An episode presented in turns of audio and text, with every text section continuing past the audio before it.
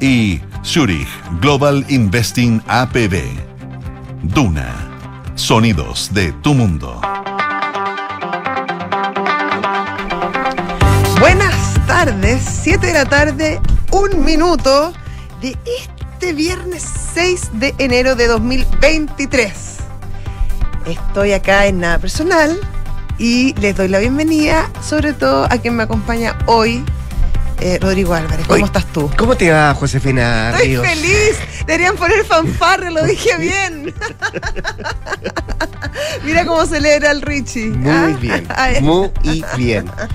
Eh, qué bueno que llegó el viernes. Pensé que no llegaba el viernes yo. Uy, qué larga la semana y eso que fue y eso corta. que fue corta. ¿Mm? Es que pasan hartas cosas. Han pasado y seguramente van a seguir pasando No, cosas. yo ya no creo que pase nada más. Oye, yo no, sé si este, yo no sé si este programa va a estar bueno o malo, nos podrán juzgar nuestros auditores. Pero, Pero ¿por si estuvi- poca confianza? No, no, lo que quieres decir. Oye, ¿sabes que nunca, nunca te he escuchado decir eso en tu escúchame. programa de la mañana? No, Jamás. porque- Jamás te lo he escuchado porque, decir. porque no tengo lo que voy a decir ahora. Que si hubiésemos partido media hora antes con la reunión de pauta que teníamos, Ah, sí. prepauta se le llama. Podría haber sido, podría haber sido al aire. Al aire, sí. Pero yo creo que no, no sé si hubiésemos podido terminarlo. Ya puesto hartos pititos, Richie, ahí nuestro control para tapar. es que hay harto tema. Eh, no está entrete. Harto tema, sí. En la mañana estáis más solo entonces, no tenéis con qué mucho no, conversar. no, no, la mañana ¿Ah? es otro, es otro, es otro ambiente. No Bueno, sé, yo, yo nunca, te he visto, nunca te he visto decir que no sabes cómo va a estar el programa así con tan poca fe. ¿Te tenés más fe a ti que la que me tienes a mí? No, todo lo contrario. No, Este es un equipazo, de verdad que es un equipazo ese que está Y en la te sientes muy honrado de estar acá en Pero este momento. Para mí, Sí. no, no te digo lo contento que estoy, de verdad. De estar un viernes a las 7 Un de la tarde. a las 7 de la tarde. Sí. ¿ah? Oye, honrado. Yo podría estar en la playa, No, que lata. ¿no? Qué No, yo le decía, le decía recién al Richie, que lata que mañana sábado no vengo a la radio. Que lata, que lata. Sí, es verdad. Sí. Podría, Bueno, ser, ese es mi compromiso. podría ser de lunes a Ese- lunes. ese es mi compromiso con Radio. No sé cuál es el tuyo. No, el mío un poquito menos nomás. Me levanto a las 5 de la mañana todos los días. no, feliz. Así que, mm, nada, Bueno, bienvenidos saludo a a Matías de- del Río, que, que- que Que está, está yo, ahí, yo creo que sí. está en un momento más de asueto que el nuestro. Bueno, tú sabes más de él. No, no sé. Tú lo tienes más. ahí como más, Sí, controladito. un- más controladito. Tuvimos un par ¿ah? de, Le de intercambio de palabras hoy día. le rinde más cuenta a Rodrigo. A mí me tiene olvidadísima. Te voy a mostrar una foto. Vi una. ¿Sí? Sí, una con, con mucho estilo, Con mucho style. con mucho style, sí. Oye, em, el lunes se vota fiscal nacional, ¿no? Sí. Y hoy día estuvo reunido con las ministras del Interior, el señor Ángel Valencia, digámoslo, Sí. que es la carta propuesta por el gobierno, y con la ministra de Justicia, que pudo reunirse hoy día. Llegó, Claro. dicen, llegó tempranísimo a la moneda. Y que habían dudas porque ayer los rumores de, ¿Te de su salida eran, en algún momento eran como Sí. unas campanadas. Después Bueno, te- se fueron tengo que contarles algo a propósito de eso, de lo que se conversa, de por qué si Ay, sale o no sale la ya. ministra de Justicia, si va a haber acusación, saldrá ante la acusación. Claro, eh, porque además, hay ¿quién- va a ir a defender a Valencia el lunes? Por supuesto. ¿Quién se podría hacer cargo de eso? Sí. Bueno, vamos a hablar de eso, Vamos vamos, a hablar también de todas las esquirlas que sigue generando eh, la lista de indultados del presidente Gabriel Boric, que dicho sea de paso, eh, viene viajando hacia Santiago después de haber estado en la región de los ríos. Eh, además hay una entrevista que ofreció Sí. Mientras estuvo en Brasil al eh, Folla. Folla, Folia de San. Paulo, San Sí. Paulo. Larga. mismo diario que eh, logró entrevistar a Cristina Fernández de Kirchner hace un tiempo atrás. Tiene buena, Ella llegada, tiene buena llegada con los Tiene buena producción. Sí. Buena producción el Folla. Vamos a tener que averiguar quién está ahí detrás Sí. de la producción de ese diario. ¿Para traerlo, dices tú? No sé, no sé, no sé si está a la altura de Enrique Javier. No. No, no, no, no, no, no, Olvídate, no, no, yo ahí no olvídate. tengo nada que envidiar. Van a saber a quién vamos a entrevistar en un rato más. Sí, ¿Mm? Supiera. mm. Supiera. Ya, eh, hablemos también de. Hoy día terminó el proceso de postulación a las universidades a la una de la tarde. Y me están contando que hay algunos eh, estudiantes que tuvieron algún problemilla también. Siempre hay. Sí, eh, que el Ministerio de Educación no les entregó eh, la nota de enseñanza media, no pudieron postular, o sea, postularon Ah, igual, es un grave, pero hay que eso es un, eso es un problema un poquito mayor. Sí, y no es poca gente, ¿ah? Entiendo que hoy día le hicieron una pregunta también al ministro de Educación a propósito de lo mismo. Eh, el ranking, habló el DEMR hoy día. Habló el Esto de a propósito de los colegios que aparecen como mejor posicionados con los puntajes que Claro, tuvieron el hoy día. ranking, el ranking de posición respecto a la Al puntaje, PAES, sí. Puntaje Hay- PAES. y hay algunas universidades que también están preocupadas de ver qué es lo que va a pasar con cuánta gente que postula y que podría quedar, eh, y sobre todo las que ofrecen becas, ¿no? Claro, porque además hay toda una conversión que, que es complicada, porque ahora, claro, estábamos todos impactados con 900, 800, 700, las cantidades. Claro, porque Pero claro, va de ahora la 100 máxima a es 1000. 1000. Claro, de 100 a 1000, la Eh, anterior era 150, y- 850. Claro, y eso, y además, recordemos que aquellos que dieron la prueba en julio, que fue la primera vez que se da a, a mitad de año, Claro. esa prueba les vale. El pero esa, puntaje les el vale, puntaje sí, les vale. pueden O sea, guardarlo para la pueden próxima guardarlo, oportunidad, sí. pueden hasta tres, hasta tres puntajes y pueden además Sí. elegir, por ejemplo, si en, en, en julio creo que fue, tuvo mejor puntaje en matemática y ahora tuvo mejor puntaje en verbal, eh, puedes hacer las combinaciones que tú quieres, como Cortázar y Rayuela, que uno va eligiendo el camino de su historia. Esto es más o menos parecido, y cuestión que me parece bien porque le da más flexibilidad y más oportunidades a los alumnos. Pero me imagino que ahí también tiene que haber todo un sistema operativo medio complejo para las universidades para la convalidación de los puntajes. Así es. Bueno, vamos a hablar de eso y más también. em, siguen apareciendo capítulos del libro del príncipe Harry. Sí. No, que Príncipe Harry, ¿quién lo asesoró, sinceramente?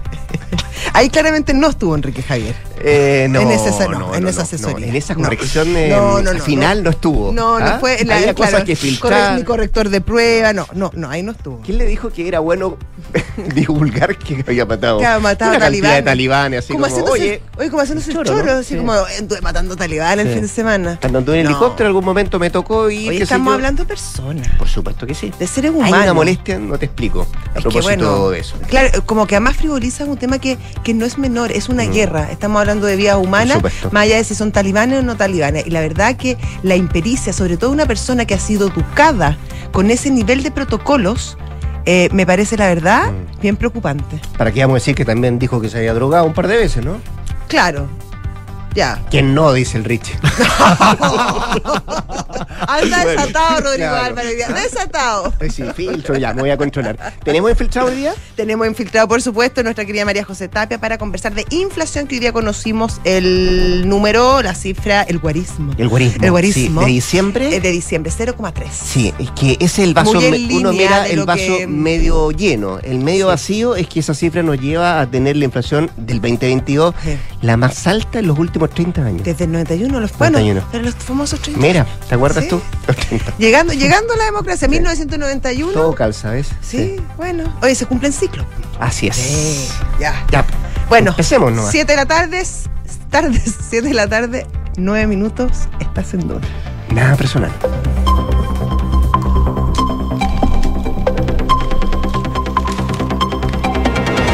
Y ahora sí, Enrique Javier, el mejor productor, capaz de traer, o sea, olvídate los entrevistados, ¿qué trae? Oye, no se le pasarían estos líos, o sea, el príncipe Harry habría escrito una... No, o sea, no. Nobel, No habría un sido Nobel. un- Una lata de libro, pero, Una lata de- es verdad. pero de verdad con Pero, cuidando la figura Sí, del príncipe, del ¿no? príncipe y la familia real. Claro. No, pero, pero conmigo de editor hubiese publicado la segunda parte.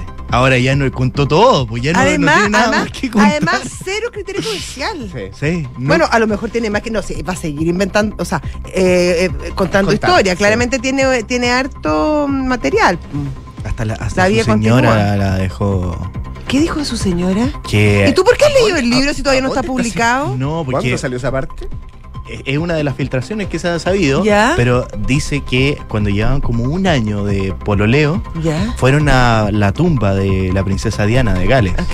¿ya? Y él en un minuto se alejó de la tumba. Dice que cuando vuelve encuentra a Meghan Markle arrodillada, con las manos sobre la tumba de Lady Di, con los ojos cerrados. Y él le pregunta, ¿qué, está, qué estás haciendo? Básicamente le dice, no, le estoy pidiendo que me dé la guía y la visión. Una cuestión súper... es que es mística, Pero súper íntima, Es como para andar contando Sí, esas cosas. pero, pero es súper, ella es, es bien mística y mm, probablemente eso le causó muy buena impresión a, a Harry. No sé. ¿Ah? Como que lo marcó. Lo Puede marcó. ser, puede ser. Igual no ha dado tema Sí. Harry, ya. Bueno, Muy vamos bien. con los titulares. Vamos. En una extensa entrevista con FOLA, el presidente Gabriel Boric abordó el proceso constituyente chileno tras el estallido social de octubre de 2019 y su primer año de gobierno. En ese sentido, el mandatario indicó que en Chile hay otras prioridades inmediatas y diversas a las del 2019, como son la seguridad y el aumento en el costo de la vida, y que eso habría cambiado el ánimo de la población, que evidentemente culpa a quien está en el poder. Asimismo, el presidente Boric desestimó la idea de que el rechazo habría ganado en octubre por la proliferación de falsas noticias sobre la propuesta de la Convención Constitucional. Guerrén anunció que el lunes presentará la acusación constitucional contra la ministra de Justicia Marcela Ríos por los indultos otorgados por el presidente Gabriel Boric. Además, desde la oposición no se descarta presentar una acusación constitucional en contra del presidente, según indicó el propio secretario general de la tienda Diego Chalper, que anunció un estudio en derecho para ver si existe mérito o no de este nuevo libelo. Además, diputados de Renovación Nacional presentaron una denuncia contra el gobierno por prevaricación administrativa, donde buscarían también que el presidente Boric declarara en esta causa. Y la OTAN advirtió que Rusia usa el alto al fuego como una excusa para evitar el avance de Ucrania y acusaron que Vladimir Putin empezó la guerra y puede pararla el día de hoy. La alianza coincide con la visión del presidente ucraniano Volodymyr Zelensky, que acusó a Moscú de querer usar la Navidad como una tapadera para detener la contraofensiva en el Donbass. Christopher Toselli superó los exámenes médicos a la espera de poder firmar con Universidad de Chile. El guardameta de 34 años será el sexto refuerzo de los azules. Muchas gracias, Quique. Muchas gracias a ustedes. ¿Qué te parece que Tosele se vaya a la U? Tú como cruzado, digo. Terrible. ¿Tillible? Pero pasa. Sí, bueno, a todos les pasa. Bueno, Ya, muchas gracias, que te vaya bien. Igualmente. ¿Te va? No. ¿O te, o te queda? Ay, me queda ¿Cómo hay terraza otra No, vez? es que ayer se fue, partió por a la terraza. el señor, No te que- puedo entonces creer. yo estoy preocupada, quiero saber cómo viene la mano nomás. Siete de la tarde, 12 minutos, Estás en Duna. nada personal. 28 grados de temperatura esta hora en Santiago, en la región metropolitana. ¿Quieres saber cómo está mañana el tiempo? Ya, po. Máxima de 32. Ah. Despejado. 31 el día domingo. Ya. Eso, O no, sea, eso es lo que se avisora para, para este fin para de la, semana para la región metropolitana. sí. Y para 14. Valparaíso, Eh, déjame esa región. A ver si me funciona. eh, ¿El sí, parcialmente nublado mañana, pero variando a despejado, máxima de 21. Y el domingo nublado con 19 O sea, para ya. Valparaíso. ¿Vas para allá? ¿No? Estoy viendo. Saludo a todos quienes nos escuchan en el Sí. 104.1 también Y ahí. en Concepción en la 90.1. Y en eh, Puerto Montt 99.7. Sí, a todos ellos muchos cariños. Y en todo el mundo www.una.cl. Exactamente. Oye, que harto que nos oyen por Y eso que no mencioné en todas las aplicaciones. En todas nuestras aplicaciones y plataformas, la que más le gusta a usted, ahí estamos. En fin. Oye, el presidente Boric estuvo en Brasil, todos lo sabemos, bueno, importa- quemantes declaraciones dio en ese país. Y em, en su estadía además dio una entrevista en este diario que es bien famoso, el Folha de Sao Paulo. Y bueno, habló de, varios temas, habló de Brasil, de las elecciones eh, de Jair Bolsonaro y, Lula, él le pegó una repasadita también al expresidente Bolsonaro y también se refirió a actualidad em, chilena.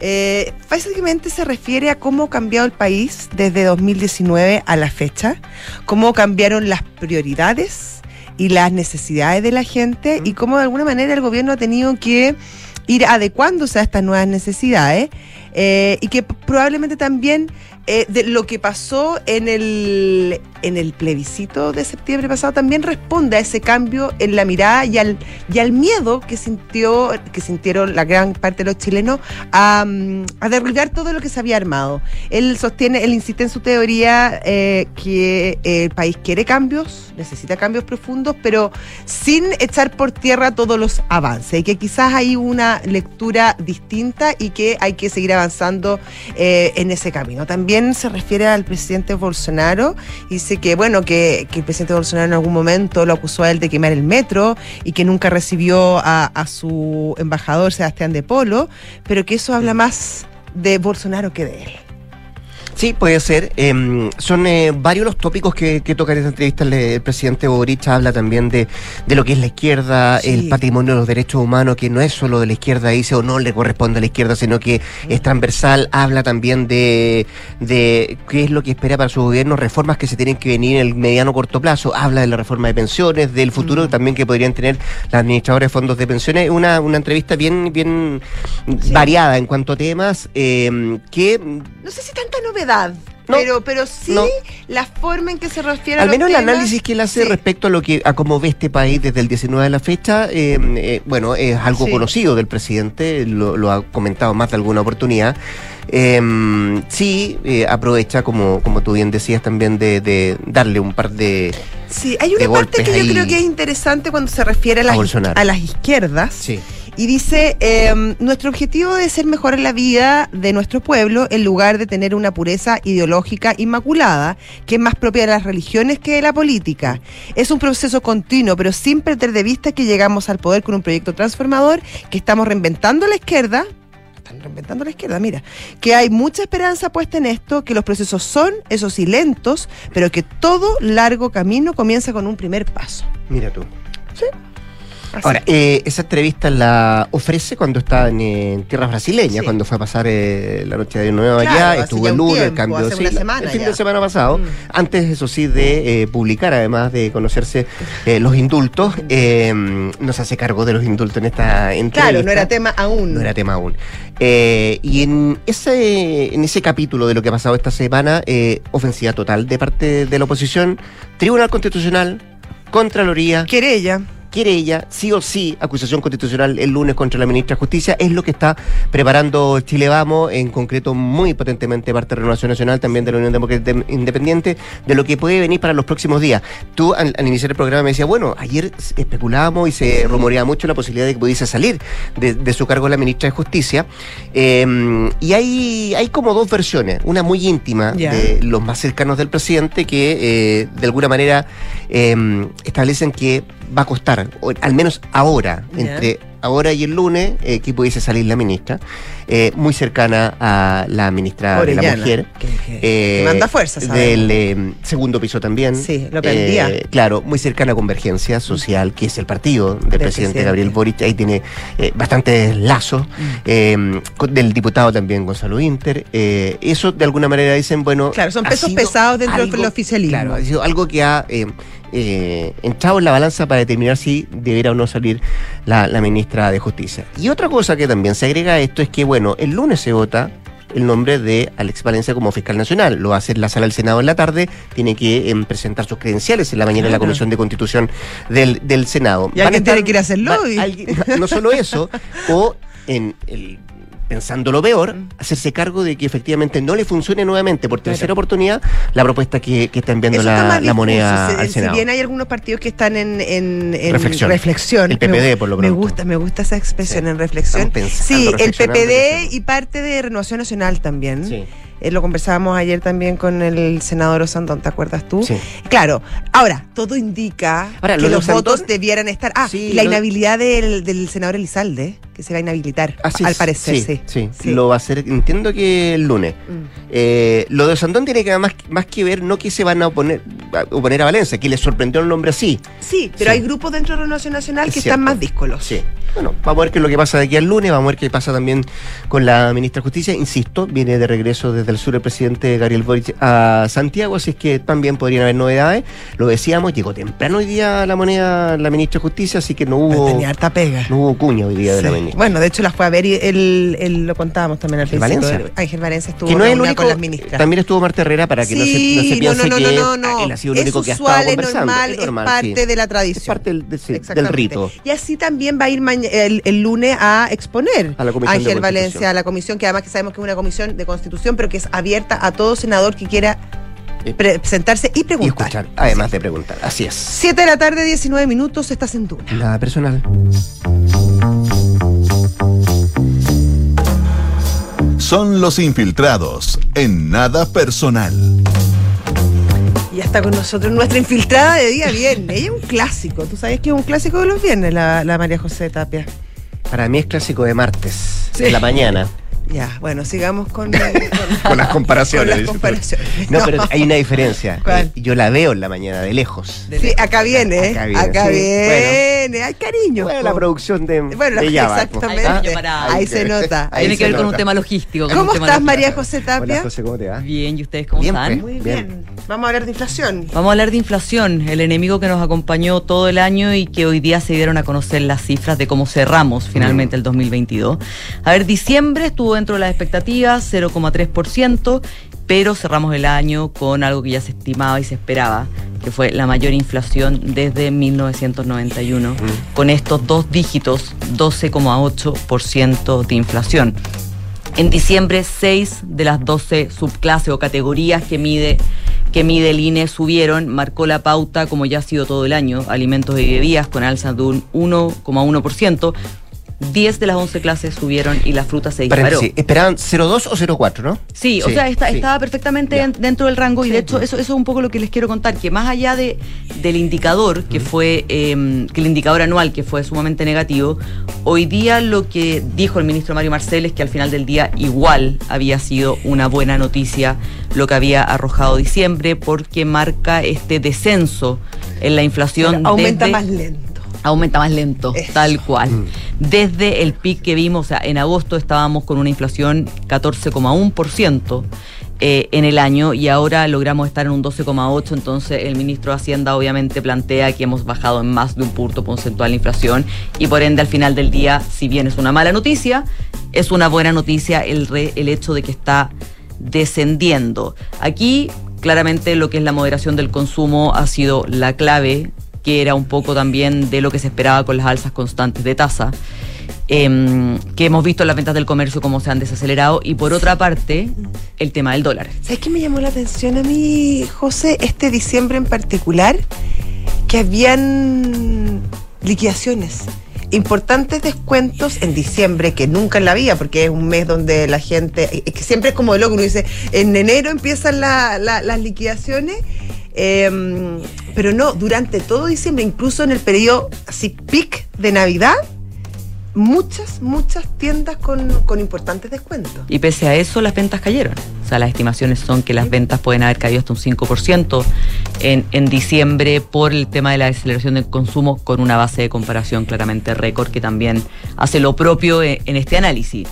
Los economistas están obviamente bastante más cautos que el optimismo de, Mario Marcel. Ellos dicen que este enemigo nos va a acompañar todo el próximo año. Las cifras del Banco Central han hablado de que 2023 deberíamos cerrar con una inflación de 3,6, pero el mercado no hay nadie que esté en ese punto. Todos dicen que debiera ser de un 4 a un 5% y que en ese sentido las reducciones de posibles tasas de interés recién las estaríamos viendo para el segundo semestre, o sea, al final del día Nunca antes de junio. Nunca antes de junio, tal cual. vamos a seguir con, con este enemigo. Y de hecho, cuando uno em, conversa con el mundo privado, lo que te plantean es que aún la real dimensión del alza de la inflación no se ha visto en su, en su totalidad. O sea, cuando vas a tener alza en las remuneraciones de un 12 a 13%, por un lado, por un tema de, de inflación, por otro lado, los costos te han subido un 20,25%, recién se está incorporando un poco este efecto en la canasta final. Y de hecho, hoy día las cifras con el tema de la UEF eran dramáticas. O sea, la UEF ha subido 4 mil pesos en un año. y hoy día ya estamos con una, con una UEF, con este IPC de diciembre, de más de 35 mil pesos. Pero eso se siente mucho, hay muchos, los créditos hipotecarios se pagan en UEF, los créditos en general, Sí. los colegios se pagan en Ahora UEF. los colegios se pagan en UEF. colegios. Sí. O sea, hay eh, mucho pago obligatorio mensual se hace en UEF y uno, o sea, lo venimos sintiendo ya hace, hace un ratito. Tal cual, o sea, al final del día eh, es una buena noticia en cuanto a que el 0,3 está dentro de las proyecciones y que hay variables del, de- del IPC que eh, arrojan bajas considerables, como el transporte, que al final del día igual llega, llega a la familia. Ya no estamos, o sea, se espera que eh, las bencinas bajen más de 100 pesos de aquí a, a febrero. Eso o sea, es una buena cosa. eso al final del día es una buena cosa, pero cuando uno ve la torta general, no hay nadie en el mercado que te diga, oye, esta cuestión eh, eh, es algo que eh, está perfecto. O sea, aquí se cree que hay que seguir viendo mes a mes cómo evoluciona este cuento. Eh, Claro, porque no es- además diciembre convengamos que tuvimos un dólar bastante positivo, entre Sí, comillas. totalmente. Y eso también tiene una incidencia no menor finalmente, porque bueno, porque los productos son importados, porque el petróleo se paga en dólares, por, por- por todas las cosas que sabemos. Por lo tanto, en ese sentido ayudó también. Sí, de hecho, Y, no es un sé- poco y lo eso que es súper inestable, uno no sabe en cuánto va a estar el dólar el próximo mes. o- Eso es- son, son variables al final que son súper Cuando tenés inciertas. factores externos e internos, claro, es más complejo. Claro, totalmente. De hecho, era un poco lo que decía Mario Marcela. Aquí no- obviamente nos está jugando a favor el tema del dólar. O sea, ya no estamos con esos dólares que llegamos a ver a mil pesos. Sí, sí. o sobre mil y tanto. Pero igual sigue siendo algo que hay que ver mes a mes. Lo que dicen los expertos es que la inflación alta nos va a acompañar. Mínimo el primer trimestre, vamos a seguir en dos dígitos hasta el primer trimestre de este año. Para ya en abril, mayo empezar a ver descenso, de un descenso y estar en un dígito. José, eh, si bien el mercado difiere del central respecto a lo que podría pasar con la inflación el próximo año, eh, y quiero agregarte algo que eh, ayer lo descartó Marcel, que era efectivamente que estas ayudas económicas pudiesen tener un efecto inflacionario. ¿Y ¿Qué dice el mercado eh, respecto a este argumento que entrega Marcel? A ver, el mercado eh, claramente está un poco escéptico a que puedan tener, porque cuando tú ya entregas más ayuda a las familias, al final del día, obviamente esa ayuda se debiera traducir en un mayor gasto y ese mayor gasto te, obviamente, te podría pegar en los precios. Pero por otro lado, lo que dicen es que, apoyando un poco a Marcel, es que la desaceleración del consumo debiera, debiera continuar porque ya no están las ayudas estatales tan fuertes como vimos el No, son muy 2021 focalizadas, Como la malas bandera son también. sumamente Focalizadas. focalizadas, que fue un poco lo que, lo que dijo el ministro, son sumamente focalizadas y no debieran pegarle, pero al final, tú hablas con algunas personas que te dicen, oye, inyectarle más recursos a la economía, sean de Sí donde sí. venga, ¿Mm? sí puede derivar en un eh, en una mayor inflación, porque al final del día un poco lo que, lo que decís tú, José, que al final eh, esto está muy variable, dependemos Mm. mucho de factores externos todavía, no sabemos cómo va a estar el dólar, entonces estamos ahí en, como en el, en- en el pasito a pasito un poco, Como un poquito en el limbo. tal cual. Sí. Como que es difícil proyectar también. Sí, o sea, lo que dicen, lo que dicen los expertos es que debiéramos cerrar con una inflación del orden del 5% y que la y ahí es de verdad, hables con el economista que hables, no hay nadie que te diga que la meta del 3.6 del central es acorde a las proyecciones que ellos tienen. O sea, esa meta del central es sumamente optimista. Eh, lo mismo con el tema de las tasas. Inicialmente se decía que las tasas podían empezar a caer eh, prácticamente que este trimestre. No hay nadie que te diga eso. Hoy día todos te dicen que va a ser el segundo semestre por lo bajo. Entonces todavía debiera ser un enemigo que nos acompañe todo este año.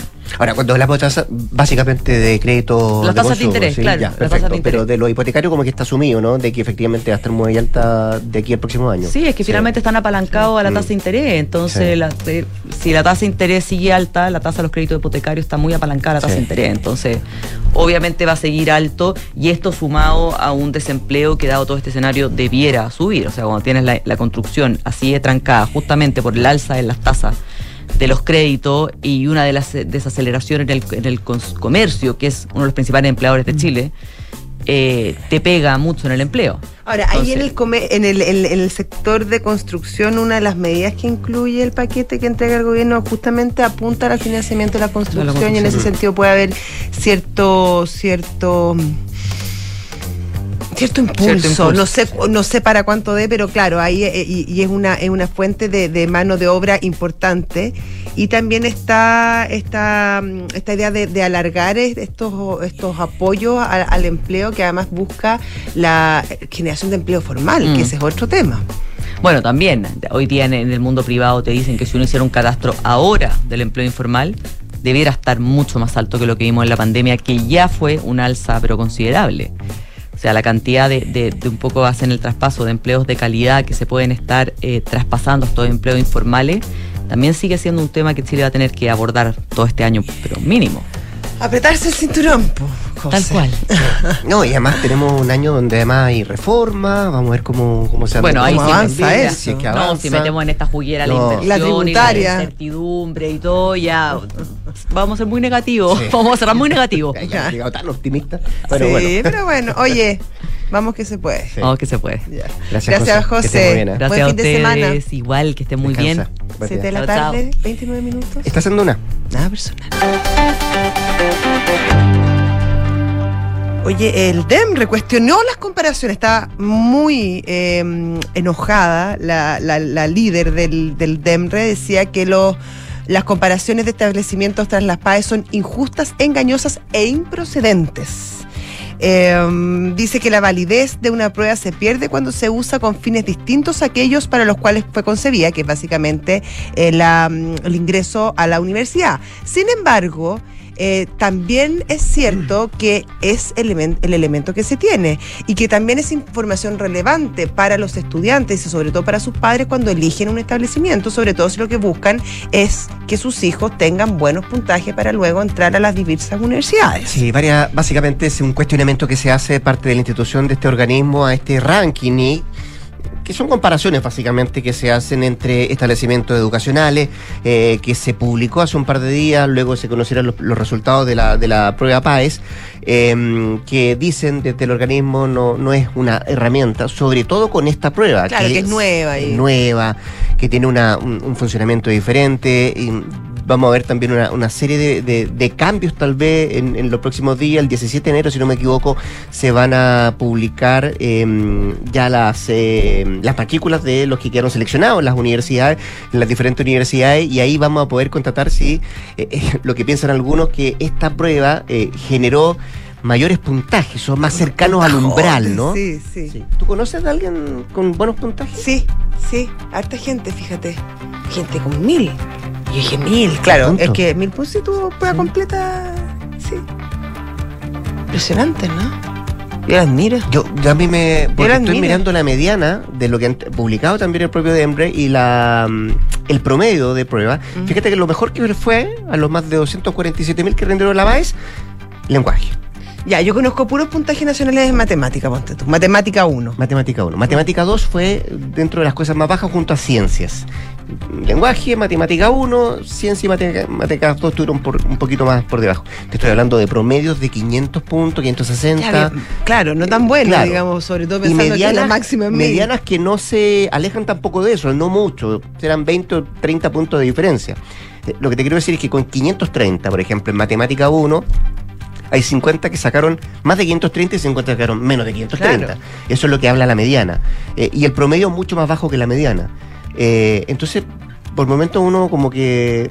Yo también he escuchado de buenos puntajes, eh, es cercanos que- a mil. Y, ya, y eso en- volvemos en al varios, tema. claro. Es que finalmente los buenos puntajes se concentran en, en segmentos más altos, en colegios eh, privados, donde al menos nosotros tenemos a nuestros hijos. Sí. Eh, y claro, y eso da cuenta una vez más de la inmensa brecha que hay entre la, de- entre la educación municipal y la educación privada. Yo sé que la recomendación viene muy de cerca, pero esta mañana eh, Josefina Ríos junto a Nicolás Vergara estuvieron conversando eh, de este mismo tema con Silvia Izaguirre, del CEP. que habla justamente de la brecha. Exactamente. eh, de lo que ha pasado en el último tiempo. Y eh, a propósito de lo mismo, solo un dato que, que tiene que ver con, un, con un Twitter que en algún minuto publicó Oscar, Oscar que claro, que fue que muy, hace- fue muy famoso. fue muy famoso Sí. por el hecho de que hace esa comparación qué pasó antes del 2005, antes Claro, de los eh, pingüinos. de los pingüinos, con los colegios y, o establecimientos emblemáticos, llámese Instituto Nacional, Barros Arana,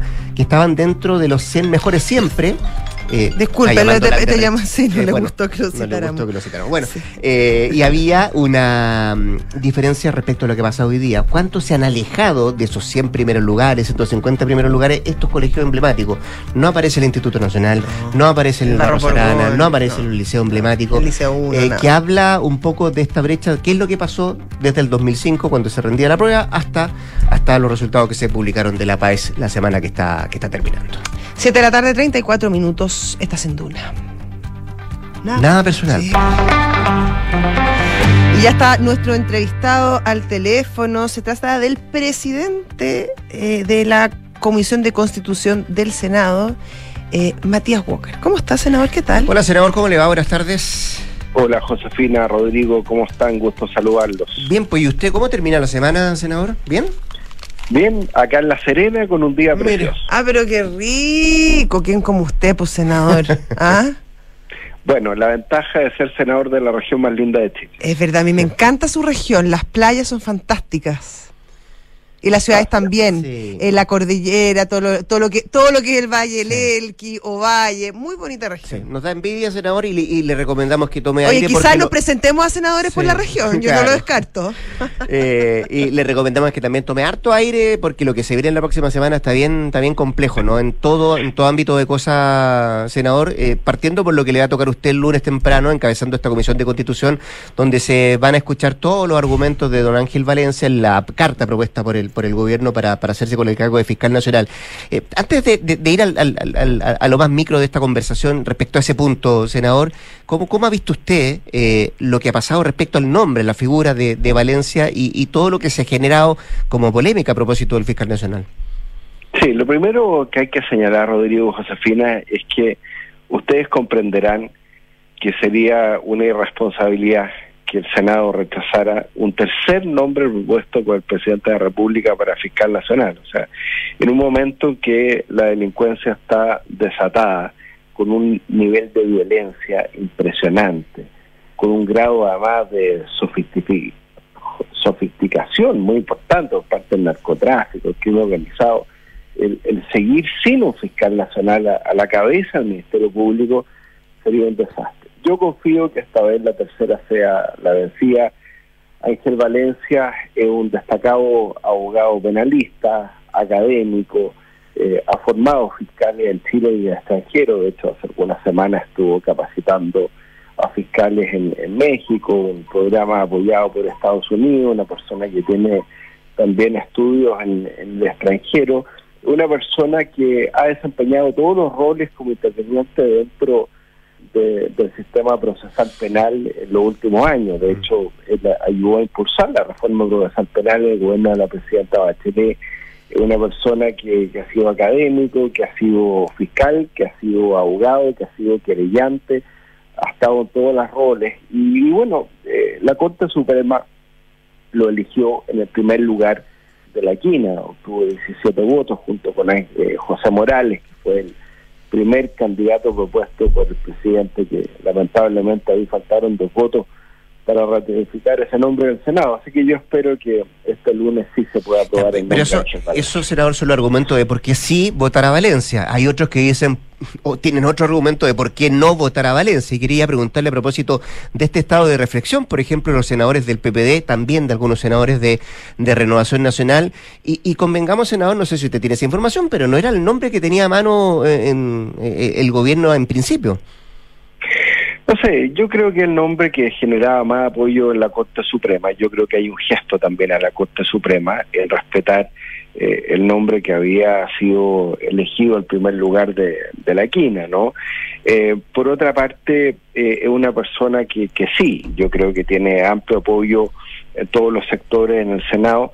Curiosamente, se le intenta cuestionar por la defensa de ciertos casos olvidando esos críticos que el derecho a la defensa eh, y a la asistencia letrada de un abogado, un derecho establecido en la Constitución, como lo recordó el propio Colegio de Abogados en una declaración bastante contundente eh, semana atrás. Eh, por lo tanto, yo espero que ese principio se respete, ese principio eh, prevalezca y, y sea ratificado el nombre de, de Ángel Valencia. Senador, em, eh, esta situación, yo, yo, eh, o sea, lo oí al principio y usted eh, hablaba de la irresponsabilidad que sería por parte del Senado no aprobar por tercera vez la propuesta del presidente para encabezar el Ministerio Público. El presidente de la República, el presidente Boric, fue un paso más allá y le preguntó al Senado a qué están jugando. ¿Qué le pareció eh, esa, esa frase? Sí, lo que pasa, yo, yo entiendo al presidente en esto, porque eh, obviamente que eh, lo que hacen los ministros del comité político es sondear qué grado de apoyo eh, pueden tener los nombres que, que se propongan, ¿no? Y, yo estoy seguro que cuando se hizo ese sondeo, finalmente se determinó que Ángel Valencia el que tenía un apoyo más, más transversal. Entonces, entiendo un poco la, la ansiedad de- del presidente porque, a ver, yo creo que acá estas son decisiones de Estado. Eh, todos los senadores pueden tener gustos por, por uno u otro candidato a fiscal. Acá, eh, legítimamente, las dos propuestas del gobierno eh, en un principio tenían que ver con fiscales que venían desde dentro del Ministerio Público, que habían tenido una trayectoria destacada, pero también es cierto que particularmente cuando fracasó la postulación de Marta Herrera, hubo un análisis también de lo que han sido las cifras de persecución penal del Ministerio Público, de eficacia de la persecución en los últimos 10 años, donde claramente las cifras no son buenas. O sea, acá ha bajado la, eficacia eh, respecto de, por ejemplo, eh, los imputados eh, conocidos, han aumentado, de hecho, las cifras de imputados desconocidos respecto de los delitos como robo, una inyección de recursos muy importante al gobierno de la presidenta Bachelet, a la Fiscalía, para aumentar el número de fiscales, para crear la unidad de análisis criminal. Eso no ha funcionado en todas las fiscalías del país. Entonces yo creo que es una buena decisión la que toma el presidente de la República en este tercer intento de proponer a alguien que si bien fue fiscal un tiempo, viene de fuera del Ministerio Público, viene de la academia, del ejercicio de la profesión, tanto como querellante como defensor, y puede tener una visión distinta, ¿no? Para producir un cambio. Y eso me parece pertinente. Eh, senador, una pregunta. ¿En qué pie cree usted que llega la ministra Marcela Río, la ministra de Justicia, a defender el nombre de, del, del posible, no es fiscal, del abogado Valencia para ejercer el cargo de fiscal nacional el día lunes, cuando su nombre ha sido bastante cuestionado eh, tras la polémica de los indultos? Sí, bueno, eh, ha habido una polémica obviamente muy importante relacionada con los indultos, una decisión que no compartimos. Yo lo dije como presidente de la Comisión de Constitución, también como demócrata, sacamos una declaración conjunta con Amarillos, con una que nos una y otro movimiento de centro criticando esta decisión. Yo creo que eh, lo peor fueron además las, las explicaciones del presidente, Josefina, cuando el presidente además eh, se mete en la situación de culpabilidad o inocencia Jorge Mateluna, cuando dice que no son delincuentes, después conocimos el tremendo prontuario que tenían eh, indultados como Luis Castillo. Entonces, claro, es una situación difícil, pero más bien lo que hace la ministra de Justicia en esta primera parte de la presentación es, eh, bueno, dar a conocer los antecedentes de, quien el gobierno está nominando en este tercer intento, que como digo, se trata de un abogado que tiene una destacada trayectoria académica en el ejercicio de la profesión, reitero, fue el más votado por la Corte Suprema. Entiendo que toda la sala penal de la Corte Suprema votó por él. O sea, estamos hablando de un abogado que no ha tenido reproche ético en su carrera, por el contrario, ha tenido el respaldo de los ministros que lo han conocido eh, litigando como querellante, como defensor, también como fiscal. Eh, por lo tanto, eh, yo creo que el currículum de Ángel Valencia se basta a sí mismo. Y bueno, después lo más interesante va a ser escucharlo a él, ¿no? ¿Cuál es el plan que tiene Ángel Valencia para enfrentar una situación de narcotráfico, de crimen organizado, que presenta eh, cifras muy complejas en nuestro país, para que hablar del aumento de delitos como los homicidios, como los secuestros, el sicariato, que son inéditos, y qué es lo que le preocupa a la ciudadanía. Me imagino que a todos los auditores que nos están escuchando, más allá de la diferencia entre gobierno y oposición, les preocupa, bueno, ¿qué va a hacer este señor para enfrentar la delincuencia que está desatada en el país y por eso es que este proceso además lo hemos hecho transparente, hay un proceso de participación ciudadana y el lunes obviamente esta exposición va a ser transmitida por el canal de televisión del Senado y probablemente va a generar mucha atención en los medios de comunicación y es bueno que la ciudadanía escuche y es bueno eh, que los senadores escuchen eh, y cualquier senador que tenga dudas vaya a la sesión el lunes a las 11 de la mañana en Valparaíso y le haga ver personalmente a Ángel Valencia cuáles son sus preguntas. Senador, eh, dije quedarme un ratito con el tema del indulto porque usted me decía, bueno, no, manifestamos nuestro desacuerdo respecto a los indultos de parte del presidente Gabriel Boric. Eso es una cosa. Otra es ser un poco más proactivo. Eh, y quería preguntarle a propósito de eso, esto de ir al Tribunal Constitucional, de ir a la Contraloría por parte de la oposición, ¿cómo, cómo lo califica? Bueno, son el ejercicio de las atribuciones que, que tiene el parlamentario. Recordemos que eh, el, el, indulto es una facultad del presidente de la República, pero como todo decreto tiene que ser fundado, tiene que no puede ser arbitrario. Eh, y en ese sentido los decretos están sometidos al control de juridicidad de tanto de, de la Contraloría, del Tribunal Constitucional y, y obviamente que eh, el gobierno va a, dar- va a tener que dar cuenta de los fundamentos de, de las razones. Eh, ayer conocimos, yo leí una publicación del diario La Tercera con, con los fundamentos de algunos eh, decretos. En el caso de algunos indultados, efectivamente habían informes favorables de, de gendarmería, me refiero a los informes psicosociales que hablan de la posibilidad de, de reinserción, de retomar los estudios, algunos de ellos, de, ser acompañados por la familia, eh, como óptimo para la reinserción. Entiendo que hay otros informes de gendarmería que, que son negativos. Bueno, obviamente que el gobierno, ante todas estas instancias, va a tener que defender los fundamentos de una decisión. ¿A ¿Usted le queda claro dónde estuvo el error de los indultos? De la fecha cuando se firma el decreto, uno el 29, otro el 30, de la publicación después de manera oficial de la lista de 11 y no de 13. Bueno, lo peor fue, fue los criterios de la selección de la lista, porque incluso, Rodrigo, cuando nosotros discutimos el proyecto de indulto, que después se transformó en un proyecto de amnistía, que nosotros claramente le dijimos al gobierno que no estaban los votos para aprobar ese proyecto porque no podíamos normalizar la violencia, no podíamos darle un relato a la violencia del estallido social, no podíamos generar una sensación de impunidad frente a la violencia. Aún en ese proyecto estaban excluidos los delitos más violentos. Eh, lo que uno no entiende es por qué en este indulto sí se consideran eh, delitos que, que fueron que fueron violentos, ¿no? Eh, yo no sé, yo no sé, yo creo que lo peor de todo fueron las declaraciones del presidente, porque se aleja de los fundamentos de los indultos que hablan de reinserción, que, que algunos aluden a los informes psicosociales que la mayoría se mete a cuestionar el proceso judicial, habla de su convicción de inocencia, cuando ve una convicción que solo le cabe a los tribunales de justicia, dice que estas personas no son delincuentes, eh, lo que después se contradice cuando se conocen los prontuarios de los condenados por parte de los medios de, comunicación. Entonces, yo me quedo con lo que dijo el presidente, que la decisión la tomó él y que él se hace responsable de la decisión. Muchísimas gracias, senador Matías Walker. Que tenga un estupendo fin de semana. Gracias, senador, que esté muy bien. ¿eh? Igual, que les vaya muy bien. Chao. Un abrazo. Siete de la tarde, 47 minutos. Estás en Duna. Nada personal.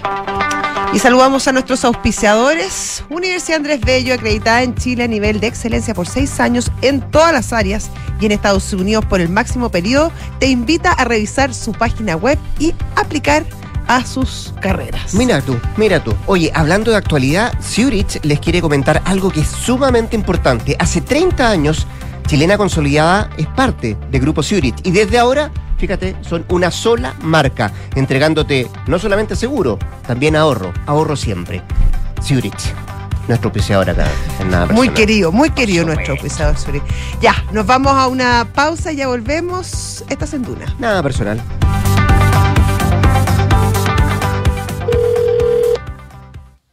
Zurich, buenas tardes. Habla Paula. ¿En qué puedo ayudarte? Hola, habla Ignacio. ¿Por qué mi compañía de seguros cambió de nombre? Lo que pasa, Ignacio, es que. Chilena Consolidada ahora se llama Zurich. Ah. Reunimos lo mejor del mundo de los seguros y el ahorro para ti y tu familia. Entonces ahora soy Zurich. Pero tengo que hacer algo como cliente. No, no es necesario que hagas nada. Tu relación con la compañía sigue vigente exactamente en los mismos términos que antes. Ah, mira qué bueno. Muchas gracias por tu ayuda. Cualquier duda, contáctanos en Zurich.cl y recuerda que Zurich es tu mejor compañía para el futuro.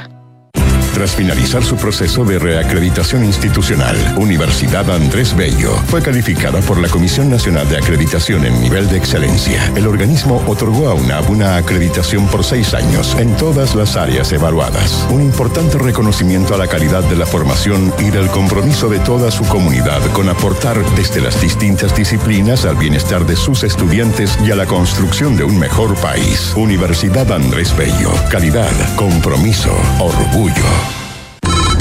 Hola, hijo. Oye, papá, ¿andas por tu casa por casualidad? Nos escapamos con tu mamá a la playa. ¿Pasó algo? Oh, de veras. Es que no recuerdo si dejé la puerta trasera con llave. Ay, José, ya ahora que te ponga una alarma, así cada vez que sales quedas tranquilo. Mira, con Verisur lo puedes revisar desde la app. Sí, lo sé. De esta vez no pasa. Llamaré ahora mismo. Chao. Protege lo que más quieres con alarmas Verisur. Llama al 600-385-0003 o calcula online en verisur.cl. Activa Verisur. Activa tu tranquilidad. Digitaliza tu área de recursos humanos con Talana, la más completa y robusta plataforma para la gestión de personas. Ahorra tiempo y costos, gestiona los turnos de tu equipo, firma digitalmente, calcula remuneraciones, establece y cumple objetivos y encuentra el talento ideal para tu empresa. Todo desde un solo lugar. Únete a las miles de empresas que ya han digitalizado su área de recursos humanos con Talana. Conoce más en talana.com. Cada viaje necesita un equipaje. Cada equipaje, una aventura. Cada aventura necesita un terreno. Y en cada terreno necesita solo una cosa. La nueva versión de Peugeot Landtrek Diesel 4x4. Con tracción y rendimiento para ir donde quieras. Con caja automática, motor de 180 HP y hecha bajo la norma Euro 6. La nueva versión de Peugeot Landtrek Diesel, automática y 4x4. Esa tracción en todos tus terrenos. Conoce más en peugeot.cl.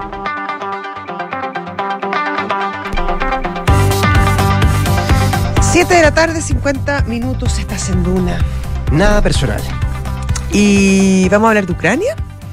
Eh, hablemos, hablemos de varias cosas. Eh, antes de ir a Ucrania, ¿te parece si por un minuto nos vamos a los Estados Unidos? ¿De Norteamérica? Eh, esta fecha es importante para, para los estadounidenses, el 6 de enero. Mm. Una fecha que está marcada además por en el- la historia de los Estados Unidos por el asalto al Capitolio. Sí, ¿Te acuerdas? tú? o sea, el inolvidable. año antepasado ya, el año 2021.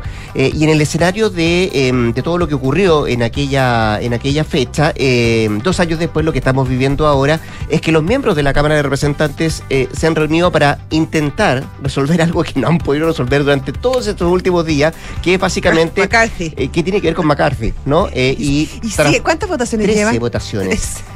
No se han puesto de acuerdo para elegir a su presidente, que es el republicano, todavía, y esto que, genera, que mantiene paralizada eh, la, la Cámara por culpa justamente de la rebelión de los republicanos, que son no eh, los republicanos en sí, sino que la, la más radical del Partido Claro, la Republicano. que- la más conservadora. La más más conservadora, eh, sí. Y dicen que McCarthy ha acercado posiciones con los disidentes ahora y que tendría o podría tener los votos en una futura en una ¿Qué le futura? Sí, pero votación. acuérdate que ahí había un tema, lo conversábamos a comienzo de la semana con Juan Pablo Iglesias, ¿Mm?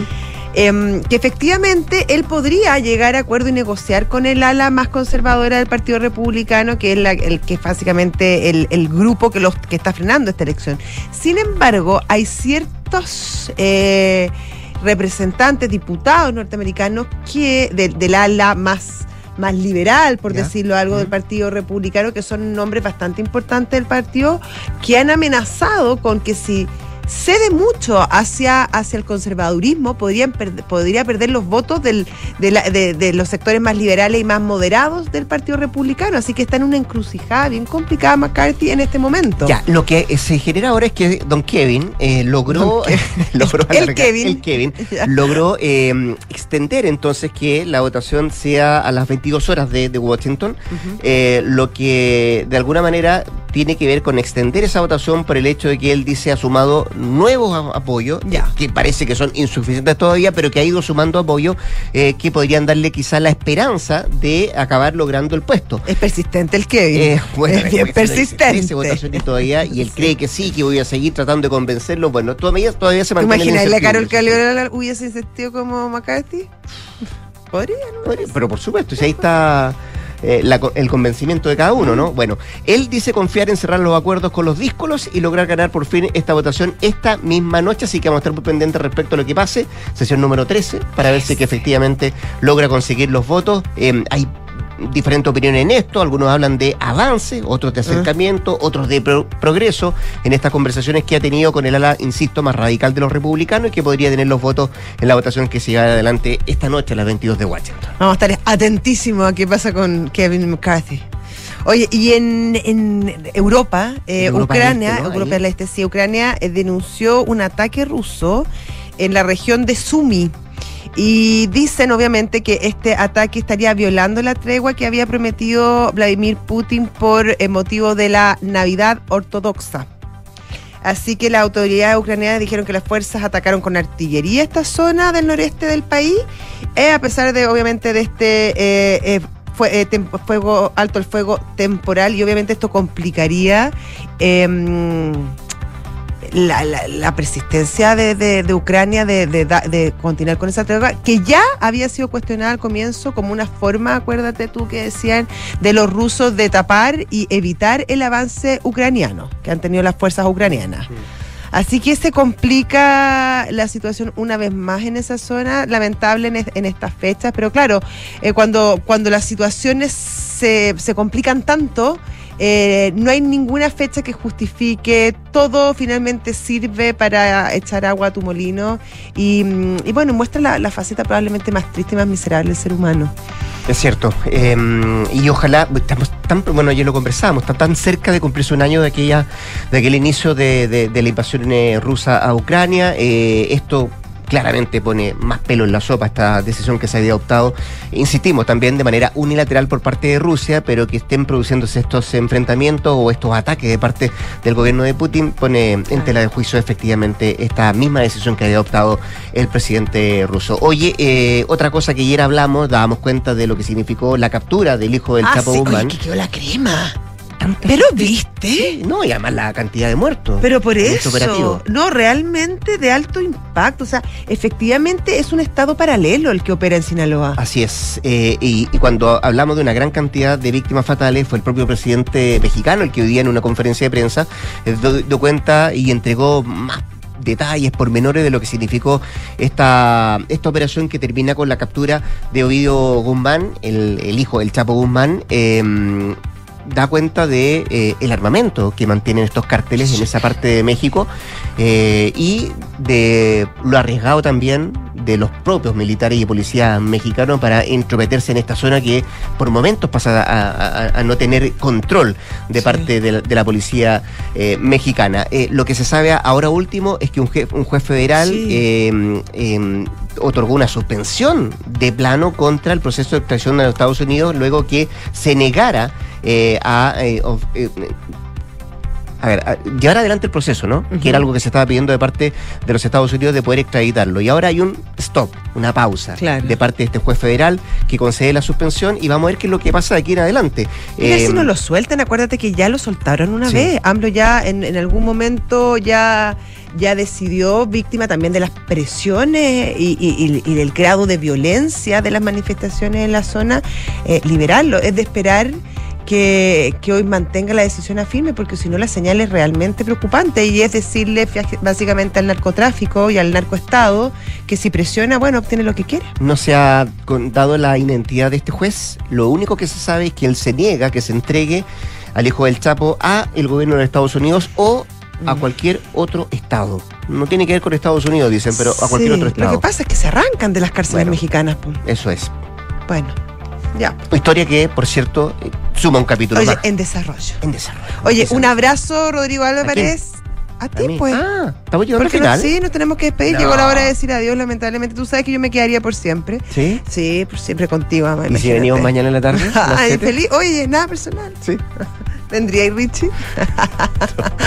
Eh, Oye, pero mm, muchas gracias por, No, por estos días. Fueron, oye, un placer, un derroche de placer. Yo, gratamente agradecido Digámonos de trabajar cosas, con como este cosas equipo. lindas. sí. Bueno. Para terminar la semana. Oye, sí, que te vaya muy bien, que tengas un estupendo fin de semana. Igual a ti y a todos quienes nos escuchan a esta hora por el 89.7. Exactamente, hasta el lunes. Hasta el lunes.